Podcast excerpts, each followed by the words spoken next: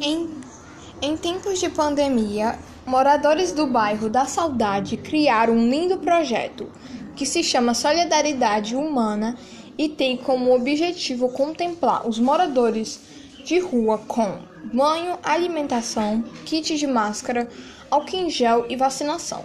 O projeto tem apoio da Prefeitura de Aracaju, que uniu esforços com os moradores do bairro. E para que essa ação fosse efetivada, uma enorme estrutura foi montada na praça, na praça do bairro da Saudade, com banheiros químicos, lavatórios, áreas de alimentação e voluntários, alertando aos moradores de rua no combate da Covid-19.